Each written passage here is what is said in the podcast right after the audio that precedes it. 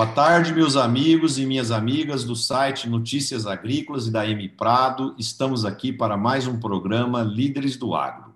O nosso programa tem como objetivo a geração de conteúdos para que todos os empresários, profissionais do agronegócio possam conhecer como que os líderes lidam com diferentes situações no dia a dia dos seus negócios, como que eles enxergam o futuro e as tendências para determinadas tecnologias, mercados e assim por diante.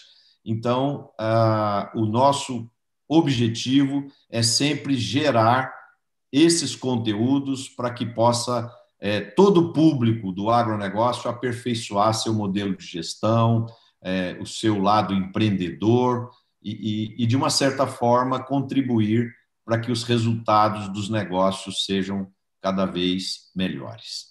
E hoje nós temos o privilégio de receber o amigo Elis Pascoal. O Elis é presidente do AgroGalaxy. O AgroGalaxy, o AgroGalaxy é uma plataforma do fundo Aqua, né, de distribuição de insumos agrícolas, é uma plataforma muito importante nesse segmento. O ano passado, o AgroGalaxy já faturou 4,2 bilhões é, o grupo tem cerca de 1.500 funcionários, 16.500 clientes na sua carteira e atua em nove estados e tem hoje 100 lojas. E, e por felicidade minha, que sou aqui da cidade, a, a, loja número 100 será inaugurada nos próximos dias aqui na nossa cidade, em Uberlândia. Welles, seja bem-vindo. Para nós é uma honra, um privilégio te receber aqui hoje. Muito obrigado, Marcelo. É um prazer muito grande compartilhar esse tempo aqui com você e participar aí desse programa já tão importante dentro do cenário do agronegócio, que é o Notícias Agrícolas. Muito obrigado pela oportunidade. Welles, eu queria começar que você compartilhasse conosco um pouco da história do AgroGalaxy, que começou em 2016, né? Como, como que foi criada essa ideia? Como que nasceu isso dentro do Fundo Aqua? Como que a, a direção do fundo ficou estimulada né, para investir na distribuição de insumos? E como que vocês chegaram até aqui? Ô Marcelo, essa história toda, na verdade, ela começou 10, 11 anos antes de 2016. O Sebastian Popic, fundador aí do Fundo Aqua, o Sebastian é filho de executivos também de multinacionais do agronegócio. Uhum. Então, ele sempre teve né, essa proximidade com o agronegócio. E a visão do Sebastian era desenvolver algo relacionado com a parte de agronegócios e alimentos. Então, mais ou menos aí por volta aí do ano 2006 e 2007, o Sebastião começou a entender é, é, é, o negócio de distribuição de insumos agrícolas no Brasil. Ele viajou diversas regiões, conheceu empresas, ficou bastante conhecido, tentou comprar algumas delas que são nossas hoje naquele tempo, é, não, não teve sucesso naquele momento na negociação, às vezes os sócios não queriam vender naquele momento, né? Mas culminou então que em 2016 é, o, o Aqua adquiriu a Rural. Então toda essa história começou em 2016 com a aquisição da Rural em Goiás, né? Que já colocou é, a empresa, naquela época, o Aqua, muito bem posicionado numa região sumamente importante para o agronegócio brasileiro. Né? E em seguida começaram então a vir as outras empresas. Né? A, a, a seguinte foi então a AgroSem, é, no Paraná. A AgroSem também uma empresa super bem estabelecida. E eu acho importante também comentar, Marcelo, que estas empresas não eram empresas jovens, né? eram empresas que já tinham 20, 25 anos de mercado. Então, uma, empresas que tinham uma história, né? uma relação com o cliente na região bastante forte. Depois da AgroSem veio a AgroFerrari, no estado de São Paulo, né? trabalhando junto com a AgroSem nesta região.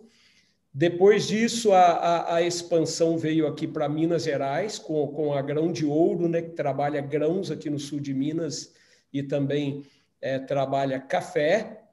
E é, em empresas de agroquímicos culminou com o que a nossa aquisição desse esse ano da Boa Vista no Mato Grosso do Sul, né? Então, com isso nós conseguimos trabalhar do estado do Paraná ao Pará. Nós percorremos aí então cerca de 2.500 quilômetros com essas Hoje já nós já estamos ultrapassando a barreira dessas 100 lojas, né, espalhada por toda esta esta região. 19 silos, né, que também prestam serviços aos nossos clientes, além de oito plantas de produção de sementes de soja. Né? Então, toda essa história começou né, com uma visão né, e uma ambição do, do Sebastian é, Popic né, de, de entrar nesse ramo no qual ele via que ia passar por uma transformação muito grande. Eu acho que foi ele foi realmente visionário naquele momento de entender que esse negócio ia mudar muito no Brasil.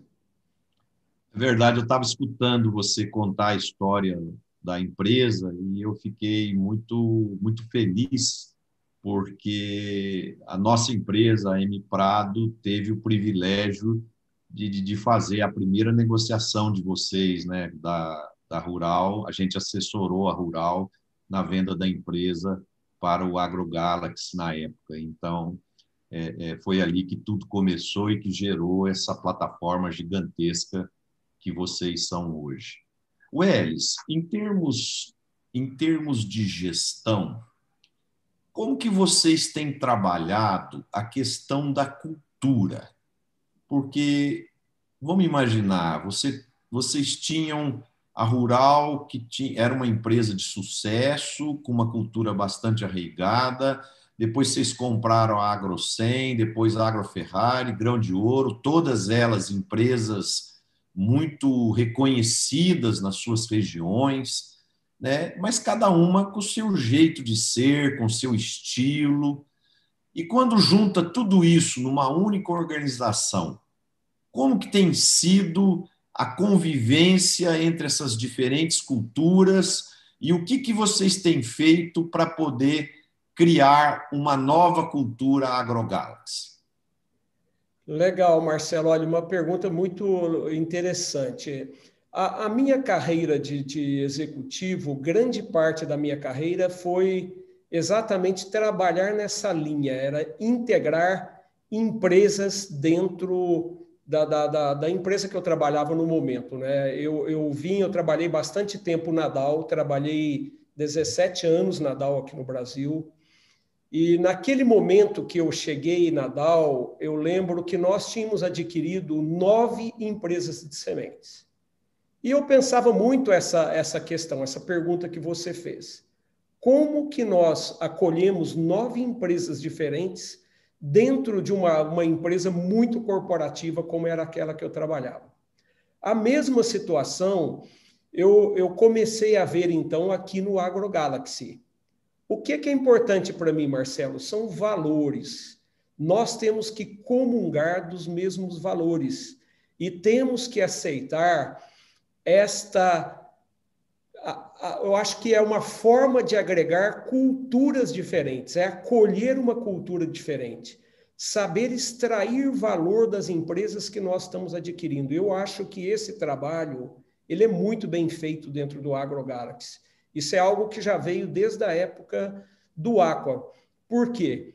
Era de identificar na empresa adquirida uma boa prática, um processo, boas práticas, processos que eu poderia fazer comum dentro de toda a organização. E nós temos feito isso com muito esmero, acolher. Então, não abrimos mão, mão dos nossos valores, mas acolhemos culturas diferentes que comungam conosco estes valores. Eu acho que por aí dá certo. É, a pessoa que está chegando, a empresa que está chegando, saber que ela está chegando num ambiente acolhedor, que entende daquilo que está fazendo, que entende de integração de empresa, entende de acolhimento de pessoas. Para mim, não é nem integração de pessoas. Tá? É, integração, você pode integrar operações, processos, mas você tem que acolher as pessoas, trazer as pessoas com confiança e motivadas para que elas possam dar o melhor delas dentro do nosso sistema que é o AgroGalaxy. Nós estamos falando de pessoas, Welles, e eu estava refletindo aqui. É, o agronegócio está crescendo muito, está muito demandado é, bons talentos, e com isso a rotatividade tem sido muito alta em grande parte das empresas. Né? Como que vocês têm trabalhado isso para diminuir um pouco esse nível de rotatividade e, e, e para reter os talentos que, que, que vocês identificam, que amanhã serão os potenciais gestores, diretores da companhia? Como que vocês têm trabalhado esse lado de retenção de talentos?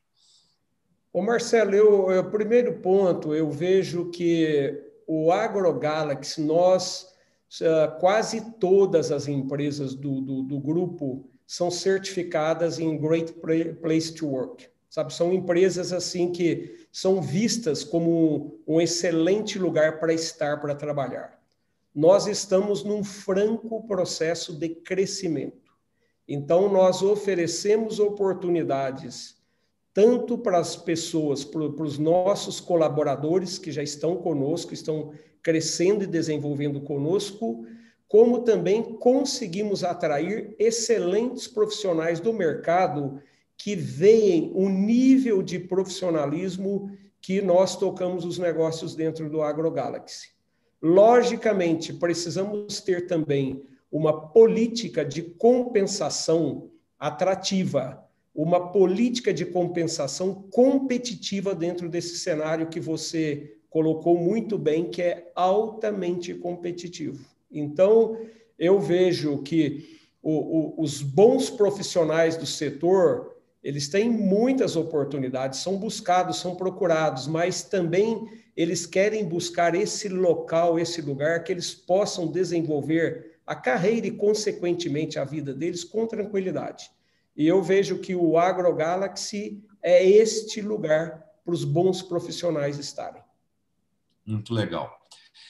O Elis, a, a gente tem visto uma aceleração muito forte no crescimento da relevância do mundo digital em todos os sentidos. Né? Hoje, hoje a gente compra uma roupa pela internet, a gente compra pizza pela internet, a gente encomenda um vinho pela internet, e, e isso vai começando a, a, cada vez mais fazer parte da nossa cultura. Né? E aí vem a pandemia, que força muito mais ainda esse costume ou esses hábitos. E, e como você está vendo essa transição de, de desse mundo digital para o segmento agro? É, Marcelo, eu vejo que digitalização, de uma forma geral, ele é, é, é um caminho sem volta. Tá? Então, nós vivemos hoje no mundo digital. É, eu te dou um exemplo. O banco que eu tenho, a minha conta, o banco mais antigo que eu tenho conta já há mais de 30 anos, eu devo ter ido cinco, seis vezes na minha agência faço tudo digitalmente, compro para as propriedades minhas, tudo também digitalmente. Então, eu acho que a pandemia foi um catalisador para o pro processo de digitalização também dentro do nosso setor. Mas a, eu não vejo a digitalização para nós no agronegócio como e-commerce ou simplesmente e-commerce. Eu vejo que o e-commerce tem seu espaço, mas eu não vejo isso tão grande, até pela parte regulatória do, do, do, nosso negócio, principalmente na questão de agroquímicos. Então, assim, esta interação entre digitalização, criando uma empresa como nós conhecemos aí de omnicanalidade, que abram suas portas todas para o cliente acessar, seja para olhar sua linha de crédito, para pagar um boleto, para colocar um pedido, para autorizar um faturamento, para solicitar uma visita técnica, Isso é algo que nós podemos oferecer, estamos oferecendo desde já. Agricultura de precisão, seguro agrícola, crédito bancário, é, crédito, financiamento para a lavoura do cliente. O cliente não tem necessidade de ir numa loja nossa e perder três horas sentado para entregar um documento para nós. Ele pode fazer isso de uma forma digital. Então, é, eu vejo que isso vai crescer cada vez mais e nós, o AgroGalaxy, nós tomamos isso muito a sério. Nós não tomamos simplesmente porque chegou a pandemia. A pandemia nos forçou, correto, mas nós definimos uma estratégia onde nós queremos ir com digitalização. E essa digitalização ela está baseada num tripé. O nosso tripé é o cliente, o nosso time comercial e toda a parte nossa interna de suporte para as nossas operações. Se nós temos essas áreas digitalizadas, nós conseguimos ser mais produtivos e levar um serviço muito melhor, mais rápido, mais efetivo para o nosso cliente. Este é o nosso objetivo. A China é, apresentou alguns dados essa semana agora que passou e, e mostrou que no varejo lá já está em 51% as compras é, pela, pelo canal digital e 49% pelo canal presencial nas lojas. Então, é isso que você estava falando mesmo. A integração no sistema Omnichannel, onde você dá todas as alternativas para o seu cliente escolher o melhor formato de interação e você gera conveniência eu, pessoalmente, acredito muito nesse modelo. Você estava me dizendo há pouco, antes de começar o programa, que cerca de 50% do faturamento da companhia no, no último trimestre do ano passado já foi através desses canais digitais. Está correto, Marcela. Para ser bastante preciso, nós fizemos 56% dos nossos negócios através de processos digitais no primeiro trimestre. Isso é um, um avanço assim fenomenal. Eu não tenho dúvida que nós somos a empresa que neste momento lidera a digitalização no setor de varejo de insumos do agronegócio. Muito bacana. O, o vocês tinham um plano de abertura do capital da empresa. E só que a economia atual no Brasil está muito cheia de, de oscilação. É, nós temos problemas políticos, nós temos CPI, nós temos oscilações de câmbio. E, e vocês entenderam que não, não era o momento adequado, resolveram é, adiar e jogar esse problema para frente.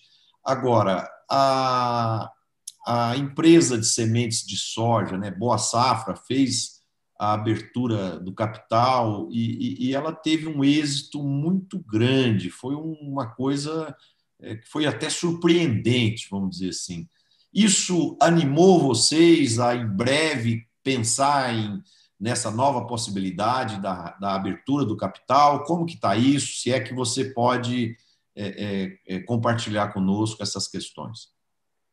Uh, Marcelo, a questão de mais empresas do setor agro de ir para a Bolsa, de serem listadas na Bolsa, eu acho que é muito positivo para o setor como um todo. Né? Por quê? Porque até agora nós tínhamos algumas empresas listadas, mas do setor primário, do setor de produção agrícola. Exato. Então, quando nós vemos outras empresas indo, eu acho que isso cria o maior conhecimento no mercado do que realmente é um negócio agrícola. Então, assim, olha, a gente, quando a gente começa a ir mais fundo, nós vemos que ainda é, se necessita muita educação no bom sentido, entendeu, do setor financeiro sobre o que é o negócio agrícola de fato.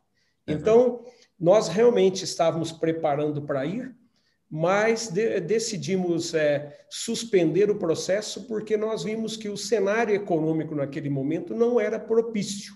Né? Então falamos, olha, paramos por aqui, temos outras maneiras né, de, de continuar de financiar os nossos negócios, né? não mudamos nada da nossa estratégia, continua, continuamos com, com a nossa estratégia muito bem definida, tanto de crescimento orgânico como de expansão através de aquisições. Né? E se no futuro a gente ver que existe um momento mais oportuno que alinhe com as nossas expectativas, a gente não vê nenhum problema com isso, mas temos é, outros modelos, ademais de ser listadas. Mas tomamos uma decisão muito importante. Nós decidimos continuar como uma empresa aberta. Então, isso para nós, nós vemos que, não só para nós, né, para a empresa como um todo, para os fornecedores, clientes, que as boas práticas de ser uma companhia aberta a gente está mantendo, tá? Divulgação de resultados, fatos relevantes, toda a parte de governança né, que uma empresa aberta né, precisa ter é, dentro do mercado. Falando em governança, Welles, vocês, vocês têm um conselho de administração, é, é, como que funciona? Ele se reúne de quanto em quanto tempo? São quantos membros? Tem membros externos? Como que funciona a parte ESG aí da, do, do, AgroGalaxy? Legal. Isto é algo assim que, que realmente faz a diferença para nós a questão de governança. Nós temos um conselho com nove membros. Desses nove, três membros são pessoas, são funcionários do, do Aqua, do Fundo Aqua Capital. Nós temos dois sócios minoritários também, que ademais de, de, de ser sócios da, da, das empresas, né, adquiridas são grandes produtores que trazem para nós também a visão do cliente lá da ponta. Uhum. E temos, além disto, quatro membros independentes que trazem para nós uma série de expertise, de experiências fundamentais para gerenciamento desta, desta grande empresa. Então, nós temos aí é, representantes que trazem experiência de varejo, experiência em liderança de pessoas e de negócio, experiência é, de SG, de sustentabilidade, como você colocou, e também financeira. Outro fato muito importante: dos nove membros do nosso conselho, três são mulheres. Então, realmente, nós estamos abrindo, criando oportunidades para ter também mulheres na liderança da empresa. Não somente nas posições médias, mas também que liderem esta organização, liderem essa empresa. Então, nós criamos oportunidade, temos compromissos dentro da nossa agenda de, de sustentabilidade, GSG, de também incorporar mulheres dentro da nossa liderança em todas as funções da nossa organização. Parabéns, eu acredito que as mulheres têm crescido muito de relevância no agronegócio é, nas propriedades agrícolas já tem um percentual muito alto, né? mas nas posições chaves das grandes empresas ainda tem um bom caminho a ser percorrido e, e, fico feliz de saber que vocês já estão bem avançados nessa questão. Eu também tenho uma crença que é muito importante a presença de conselheiros independentes, que não respirem o dia a dia do negócio da empresa, para poder trazer visões diferentes, trazer contrapontos, é, trazer é, práticas que estão dando certo em outras empresas. Né? Então, com isso, os debates dentro do conselho se tornam é, mais amplos, mais completos e, e, e, no final de contas, as escolhas e as decisões tomadas, com certeza, ficam mais precisas e, e mais assertivas. Né? Exatamente, Marcelo. Eu acredito e comungo muito com a questão de diversidade de uma forma geral. Eu acho que quando nós criamos esse ambiente de diversidade, nós conseguimos agregar muito valor dentro das companhias, dentro das empresas. Eu acho que isso tem que ser um compromisso aí de todos nós, né? Falando um pouco mais sobre a agenda de SG, nós somos originário de um fundo que é o Aqua, que é o fundo mais premiado na América Latina nessa agenda. Então, isso para nós é parte integrante da nossa estratégia. Acabamos de liberar agora o nosso primeiro relatório de sustentabilidade e temos uma política de sustentabilidade definida. Para trabalhar tanto a parte ambiental. Sabemos que, que o nosso agronegócio é muito visado ambientalmente.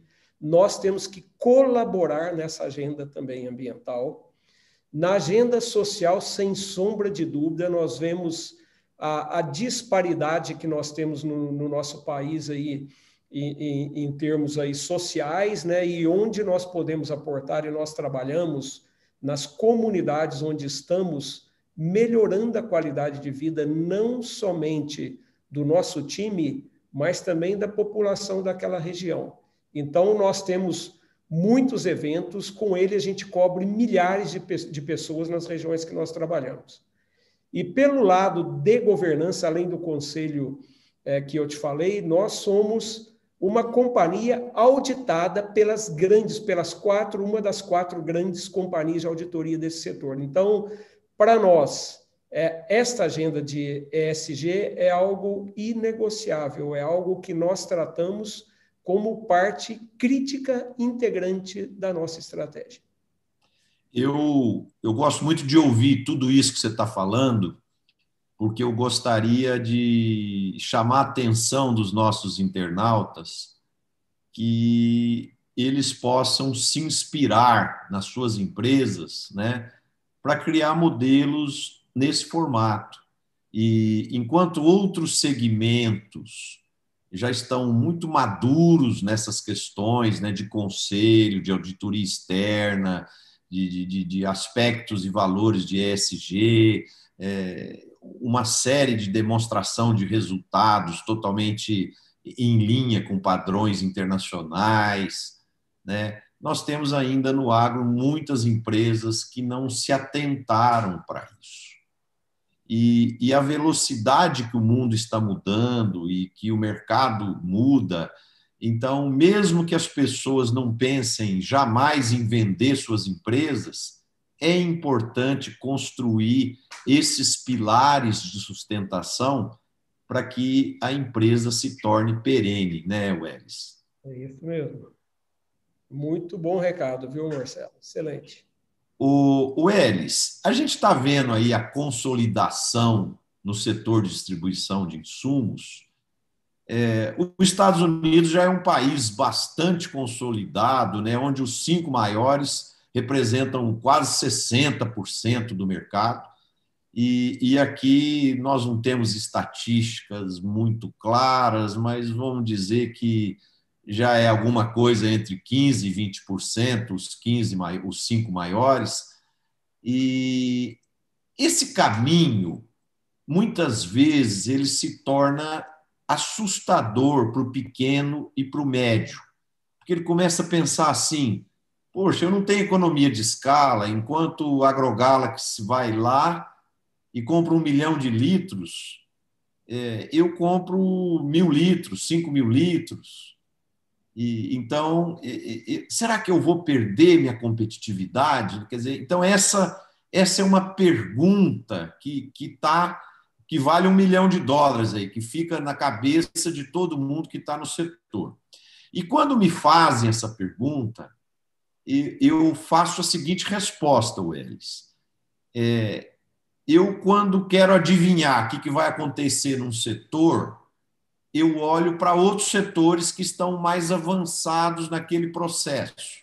Então, por exemplo, o setor de farmácias, o setor de supermercados passaram por consolidações antes da distribuição de insumos agrícolas. E o que, que a gente viu nesses segmentos?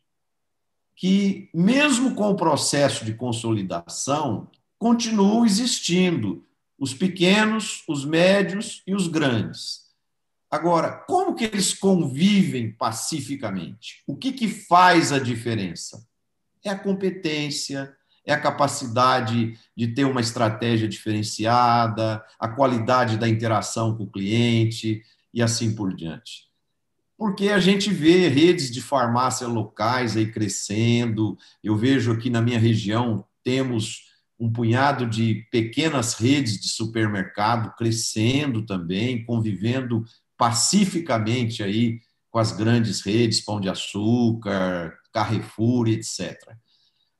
Trazendo agora para a nossa realidade, Você acha que essa consolidação vai continuar existindo, que a gente possa chegar num nível de consolidação equivalente ao dos Estados Unidos?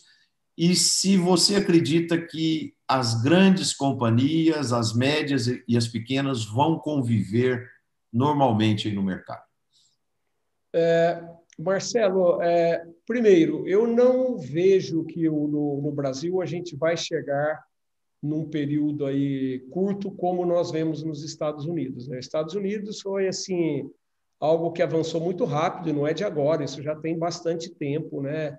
Uh, aqui no Brasil, eu sou do tempo que a gente ainda falava em 7.500 distribuidores e hoje nós falamos por volta aí de 5.500. Como você disse, as estatísticas não são lá muito boas, mas esse é um número aproximado que a gente tem. Uhum. Uh, quem, quem conhece bem, como você conhece, a expansão do agronegócio no Brasil, se nós pegarmos aí a década, as décadas de 80 e 90, com a, a agricultura expandindo né, por todo o centro-oeste, né, é, o, o, começou a abrir muitas lojas, chegamos nesse número enorme. Né? Então, esse setor ele já começou a consolidar, a consolidar perdão, já tem alguns anos que, que eu vejo? Eu vejo que essa consolidação é irreversível. Então, nós vamos ter é, grandes empresas é, envolvidas nesse processo e comprando outras empresas para ganhar realmente massa crítica para fazer algo diferenciado, menores. Para mim, tem que ter uma proposta de valor o que, que eu ou aquela empresa quer oferecer para o cliente dela. Se ele tem uma proposta de valor claro essa proposta é percebida pelo cliente, ele vai sobreviver, ele vai continuar. Se esta, esta proposta não é clara para o cliente, não agrega valor para o cliente, essa empresa não vai existir. Agora, o que eu vejo, Marcelo, que realmente se o setor tem que fazer é profissionalizar mais na questão de governança. Você deu um recado muito legal, muito bom, sabe? Eu tenho muitos amigos que são distribuidores, eu fiz a minha vida nesse meio, trabalhei aí por anos. Eu trabalhei 37 anos antes de vir para o AgroGalaxy no agronegócio, no negócio de insumos também. Então, eu vejo pessoas que construíram excelente, perdão, excelentes empresas né, que estão aí no mercado e são muito fortes, mas tem várias outras também que carecem de uma melhora na questão de governança. Né? A gente fala que nós, assim, eh, brasileiros, de uma forma geral, a gente tem muito do achar, observar às vezes pouco, né? E, e não medir muito também. Então, acho que a gente tem que medir mais, olhar muito esse lado, se esse setor vai profissionalizar mais e vai profissionalizar forçado pelo agricultor. O agricultor cada vez é mais tecnificado, ele é cada vez mais demandante. Tanto não somente de produtos, mas produtos, serviços e a tecnologia que vem embarcada nisso tudo, tanto em serviços como em produto. Então, voltando para o nosso caso, para o AgroGalaxy, a nossa proposta é de ser o local onde o agricultor vai encontrar tudo isso que eu estou colocando. Ele vai encontrar produtos de primeiríssima linha, tecnologia mais nova, melhor do mercado para ele produzir mais e melhor, ao melhor custo, e todos os serviços que ele precisa também para mover a agricultura, Marcelo, porque a vida de um agricultor ela é tão corrida que ele não tem tempo para ir em meia dúzia, em 10, 12 empresas diferentes para adquirir tudo o que ele precisa. Ele tem que ter alguém, uma empresa que ele confia e que faça grande parte desse trabalho por ele. Essa é a nossa proposta. O Elis, como consultor que sou, palestrante, muitas vezes a gente passa muito tempo pensando, imaginando, criando é, coisas na mente e, e, e tentando adivinhar o que vai acontecer no futuro. E eu tenho uma crença e eu queria ver a sua opinião. Eu imagino que o futuro das lojas de insumos agrícolas é, vai ser. Eu fico imaginando na minha cabeça como que vai ser essas lojas. Eu imagino uma loja como se fosse uma agência da XP, cheia de mesas com, com para atender os clientes, um ambiente descontraído, confortável, simples, cheio de telão ou televisões mostrando lá cotações de Chicago, da Bolsa de Nova York ou, ou, ou da B3, é, notícias do site Notícias Agrícolas e tal, e um lugar gostoso para se fazer reuniões, negócios, interações um ambiente ali para você é, tomar seu chimarrão, seu café, tomar um lanche, mas a loja não vai cheirar defensivo agrícola, não vai gerar, não vai cheirar fertilizante, a loja vai ser bonita, charmosa. Aí alguém vai falar: "Poxa, mas o agricultor sempre passou lá para pegar o com a caminhonete para pegar o, o, o defensivo e levar para a fazenda, alguma coisa assim na minha opinião, esse hábito vai acabar e empresas como a AgroGalaxy terão seus centros de distribuição e esses centros de distribuição terão um nível de hipereficiência que farão as entregas para os clientes. Você concorda com isso que eu estou falando? Você discorda? Como que você pensa é, é, o futuro das lojas de insumos agrícolas? É, Marcela, a gente falou agora há pouco sobre a questão de digitalização, né? Eu acho que as duas coisas têm que caminhar em paralelo. Essa loja, eu concordo com você, essa loja vai existir. Vai ser um centro de troca de informações, um centro de troca de conhecimento, um centro de treinamento também, de, de capacitação sabe, de olho no mercado, como o mercado está andando, como as tecnologias estão vindo, e um local também de convivência. Eu acredito muito nisso.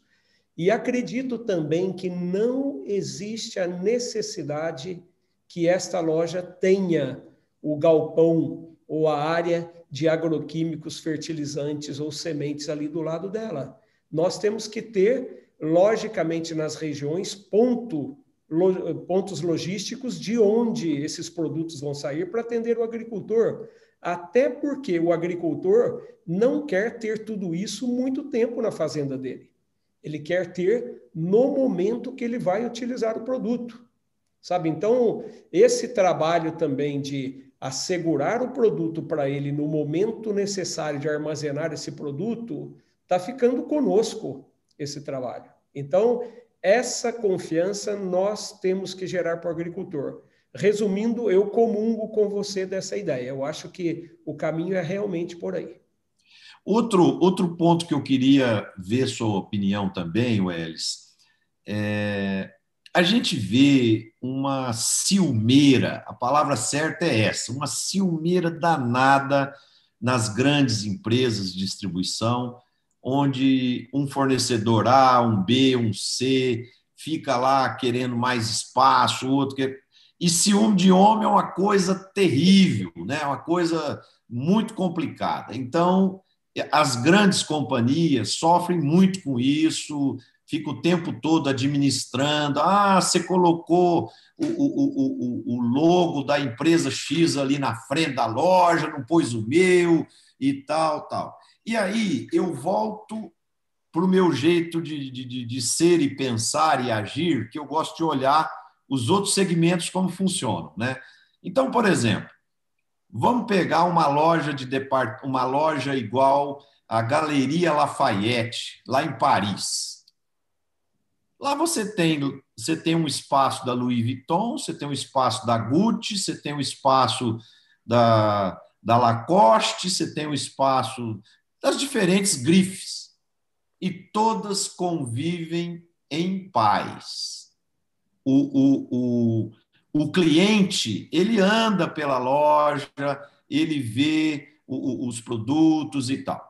Você acredita que um dia nós poderemos ter isso também, vamos dizer assim, um ambiente dentro da loja onde você tem a bandeira A o outro ambiente a bandeira B, você tem às vezes até uma pessoa da empresa que está tá lá explicando os produtos dela, mostrando no telão, mostrando na televisão, aqui ó, ó o resultado do meu fungicida, ó o resultado do meu herbicida e tal, tal, tal. Você acha que isso pode acontecer? Porque nós temos que encontrar um modelo que, que valorize o cliente e, e o cliente, quando ele está andando assim e tem todas essas alternativas, isso gera conveniência para ele. É verdade. O cliente, ao, ao fim do, do, do, dia, né, ele é o, o, o rei na tomada de decisão. Ele vai escolher aquilo que ele quer utilizar. É, assim, o, vamos falar do nosso setor. O que, que eu vejo? Eu vejo o seguinte: nós passamos, o setor como um todo dos fornecedores, passou por grandes fusões nos últimos anos, né, Marcelo? Se a gente pega de 5 a 10 anos aí, grandes fusões aconteceram nesse setor. A Ford junta essa combinação e se posicionar no mercado, né? Então, grandes companhias, excelentes portfólios, né? Mas, assim, eu vejo que existe tanto o lado do cliente de, de querer ver e provar algo, como também da empresa, do fornecedor, de demonstrar, demonstrar. Aquela, demonstrar aquela tecnologia dele e a tecnologia entregar aquilo que, que promete. Tá? Então, o agricultor é muito vivo nessa história. Falou, opa, espera aí. Eu quero ver primeiro no meu vizinho do lado, depois uma área de teste na minha propriedade, uma ou duas, depois eu vou partir para essa tecnologia. Né? Então, assim, é, é, falando do, do, nosso caso, acho que nós temos as é, parcerias sólidas com os fornecedores. Nós somos uma empresa de criação de demanda no campo. Eu vejo que esse processo parte desta criação de demanda no campo. É de trabalhar com o agricultor e mostrar na propriedade dele como aquele produto, aquela tecnologia opera. E ao fim do dia, aquela tecnologia tem que trazer, no mínimo, o resultado que ele espera. Senão, ele vai buscar outro. Então, as empresas precisam também entender isto. Tá? Pelo nosso lado, o que nós fazemos é, com essas parcerias com os clientes, nós compomos, com os fornecedores, perdão, nós compomos a melhor oferta para o nosso cliente em tecnologia, em custo Tá? E em produtividade, porque o cliente quer saber isso, ele fala, legal, eu estou usando hoje esse produto, essa semente me entrega X sacas por hectare, você tem uma proposta de algo melhor, legal, vamos conhecer. O agricultor ele é muito tradicionalista, né, Marcelo? Então, esse trabalho tem que ser muito feito no campo. Eu vejo que as empresas têm que trabalhar no campo, trabalhar em parceria com os distribuidores, com empresas como nós, como AgroGalaxy, de fazer essa tecnologia chegar lá na ponta. Simplesmente achar que tem a melhor tecnologia não resolve o problema. É verdade. Você estava falando de campo, eu me lembrei aqui agora do, dos dias de campo e das feiras agropecuárias e dos grandes eventos agro aí é, a pandemia fez com que muitos desses eventos fossem cancelados e, e nós tivemos que fazer muitos eventos digitais, nós tivemos que fazer dias de campo digitais, nós tivemos que fazer congressos e, e, e, e, encontros aí, tudo em formato digital. A gente espera que essa pandemia, com a vacinação, possa se tornar algo mais é, razoável, né, vamos dizer. E como que você vê o futuro dos dias de campo e das feiras agropecuárias e dos grandes eventos agro? Você acredita que esse modelo que, que foi construído na marra, ele veio para ficar ou a gente vai vivenciar eventos híbridos?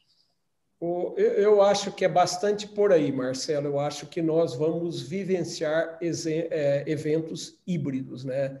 A, pandemia, ela nos desafiou, tem desafiado muito, mas ela também tem trazido grandes aprendizados para nós. Como melhor utilizar as ferramentas virtuais disponíveis. Eu acho que isto também é um caminho sem volta. Vejo aquele evento presencial acontecendo, mas muito mais rico que ele era. Tá? Um pré-evento, mesmo durante o evento ou pós-evento, acho que vai ser uma combinação que vai trazer mais benefícios para todos dentro da cadeia. É, eu também tenho, assim, quero vontade né, de voltar no evento daquele, ver a tecnologia no campo, encontrar com os amigos, conversar um pouco, mas dá para fazer algo diferente também, mantendo né, um pouco que, disto que todos nós gostamos de interagir né, com colegas, com agricultores, com gente do setor do meio agro, né, que é sempre uma convivência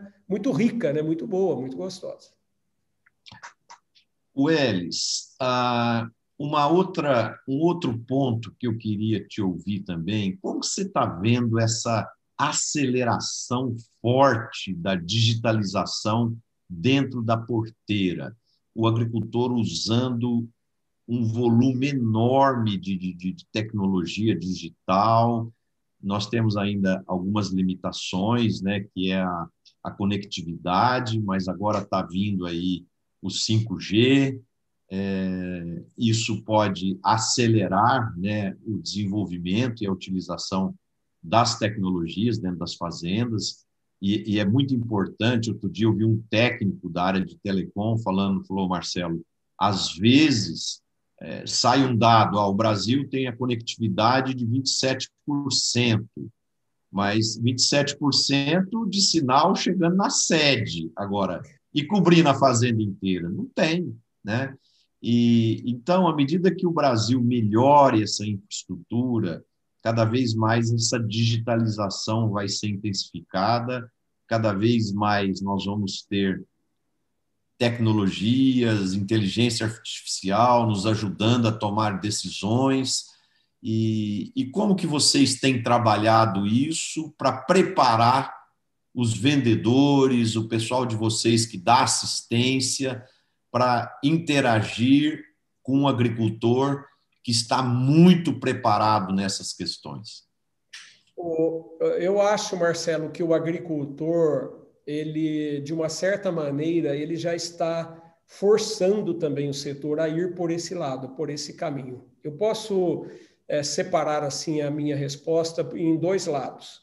O primeiro, falando do contato com o agricultor, o contato do agricultor com a empresa. Então, é, o WhatsApp é algo comum no nosso país, como exemplo. Todo mundo usa, sabe? 90 e tantos por cento são usuários. E hoje já existem vários aplicativos que se conectam né, através também dessa plataforma, outros apl aplicativos, que permite né, que, que o agricultor acesse diversos outros sistemas que ajudem a ele a melhor gerir também o seu negócio, a sua fazenda, tá? Então, exemplo, nós lançamos agora um aplicativo do agricultor, o aplicativo AgroGalaxy. Eu acho que é uma, uma experiência legal entrar e conhecer esse aplicativo.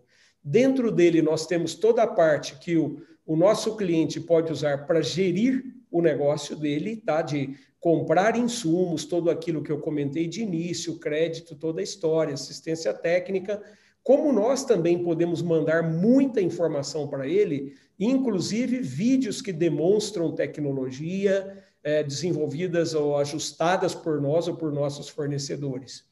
Por outro lado, eu vejo agricultura de precisão.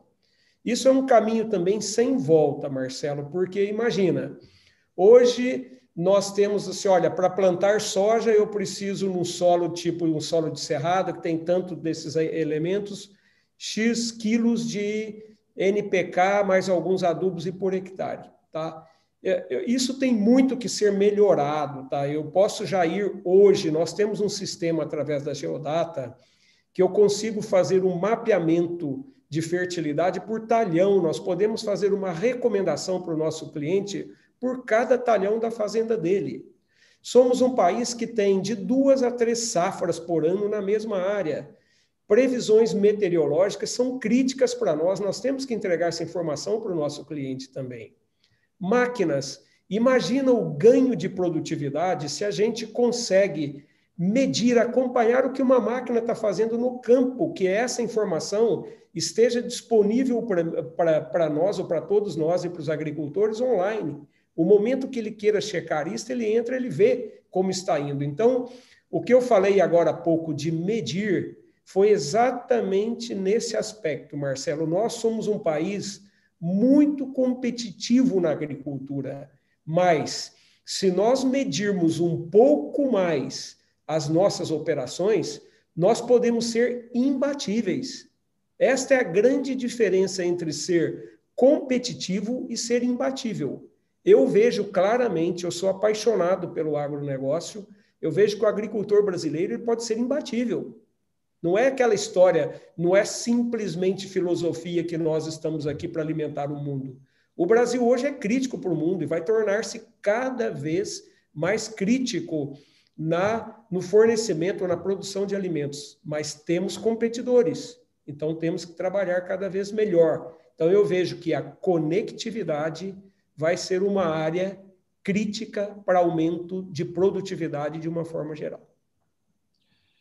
O Elis, uh, a gente está vendo preços recordes aí todas as semanas das commodities, né? A soja passou de 16 dólares e 25 o bushel, o milho passou de 100 reais o saco, e, e isso é, aumenta em muito a rentabilidade do agricultor, ele se torna mais capitalizado, consequentemente, muitas vezes ele antecipa a compra dos insumos, e, então, como que vocês estão sentindo o comportamento desta safra? Porque cada safra é, é, é uma safra, é igual jogo de futebol, cada jogo é um jogo e, e, e, sempre é diferente, né? Mesmo que o mesmo time jogasse com o outro por 10 jogos seguidos, cada, cada jogo vai ter um resultado diferente e assim são as safras.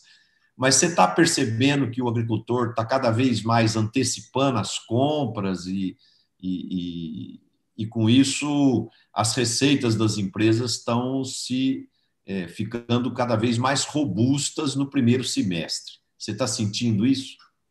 Eu acho que isso realmente está acontecendo. O agricultor sabe, né, ele conhece muito bem que os insumos, de uma forma geral, representam aí por volta de 40%, 42% do custo total dele de produção. Então, logicamente, o agricultor, nesse momento que ele está mais capitalizado, porque realmente a gente está vivendo um ciclo virtuoso na questão de preço de commodities agrícolas. Né? Então, nesse momento que ele está mais capitalizado, ele está tentando garantir custo para a próxima safra. Né? Para falar assim, opa, se eu tenho disponibilidade, por que não, nesse momento, já garantir a questão de insumo para a safra seguinte? E você colocou muito bem, eu acho que cada ano realmente é uma história né? diferente na questão da safra. Somos uma indústria a céu aberto, né? jogamos com o clima. Exemplo, é, vamos ter algum impacto na safrinha em várias regiões do país. Nós estamos vendo secas, né, ou pouquíssimas chuvas em regiões que deveriam estar chovendo agora para ajudar na produtividade da safrinha. Isso vai impactar de alguma maneira, mas temos também o, o impacto do preço do milho, né, que está colaborando muitíssimo com isso. Nós nunca vimos milho num preço que nós estamos vendo agora. Tá? Então, é. realmente é uma grande oportunidade para o agricultor também se capitalizar e criar um capital de giro próprio, né, ou uma boa parte de capital próprio que ele precisa para rodar o negócio dele também. É, nós, nós falamos há pouco né, das questões sociais, ambientais, governança, e, e você estava falando também há pouco sobre como o agricultor brasileiro, como o agronegócio é competitivo, né? E, e, e, imbatível, até, você disse o termo, e eu concordo com você. Agora, eu, eu acredito que nós estamos vivendo um momento que nós estamos, nós sofremos desgastes de imagem, principalmente na Europa, é, devido aos desmatamentos ilegais, devido a alguns incêndios. E, e o agro precisa se preocupar agora, Welles, em reverter essa imagem. Isso é uma minoria de menos de 1%, mas que ela cria um estrago institucional para o setor muito grande. Né? Então, é, eu penso que o agro precisa trabalhar forte as questões de imagem, seja nas questões ambientais, seja nas questões sociais. Por exemplo, a gente está vendo um desemprego crescente devido à pandemia, já são mais de 14 milhões de brasileiros desempregados, né? E, e o agro, que é produtor de alimento, pode fazer um conjunto de ações para ajudar a minimizar esse essa fome, né? E então nós temos aqui uma oportunidade muito grande para dar um exemplo para o mundo do trabalho é, é, ambiental, social e de governança do setor para a gente fortalecer essa imagem institucional que anda um pouco desgastada. Eu, eu, concordo, Marcelo, com o seu ponto. Eu acho que nós não temos que, não podemos somente parecer, nós temos que ser e temos que mostrar né, o nosso cuidado também com a questão. Vamos falar de sustentabilidade como um todo, né? Então, nós temos grandes líderes no agronegócio que realmente trabalham, têm o, uma preocupação muito grande também com o lado social. E eu acho que todos nós, a gente tem que deixar, né, Marcelo, um legado também nessa área. Então, se eu vejo em regiões que crescem muito, desenvolvem muito, a região tem que se desenvolver como um todo, né? não somente o agricultor, mas aquelas pessoas estão envolvidas também no agronegócio.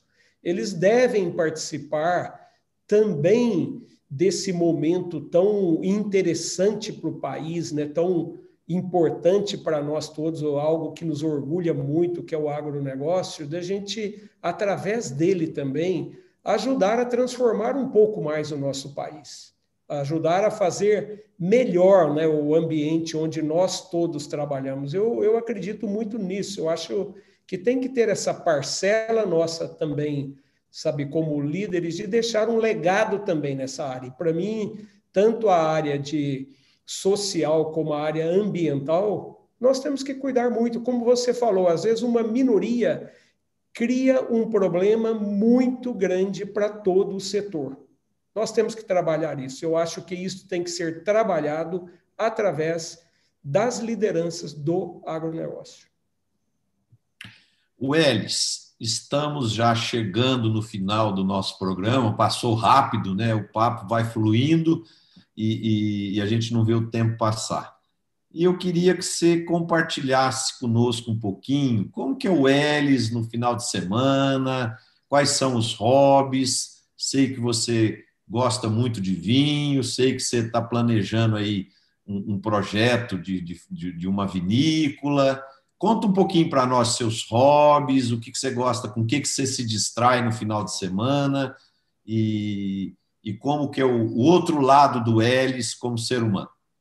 Não, legal, Marcelo. Olha, eu, assim como o todo bom mineiro, eu gosto muito de simplicidade, sabe? O que eu o que eu faço, o que eu busco na minha vida e constantemente, cada vez mais, é tornar a minha vida mais simples. Eu acho que com simplicidade a gente consegue viver melhor viver mais tranquilo e criar um ambiente também mais harmônico para acolher pessoas. Então, eu sou muito voltado para para questões da, da própria natureza. Eu adoro caminhar. Você falou de uva, eu tenho minhas áreas de uva, adoro andar no meio das áreas de uva que estou cultivando com muito carinho para construir uma vinícola.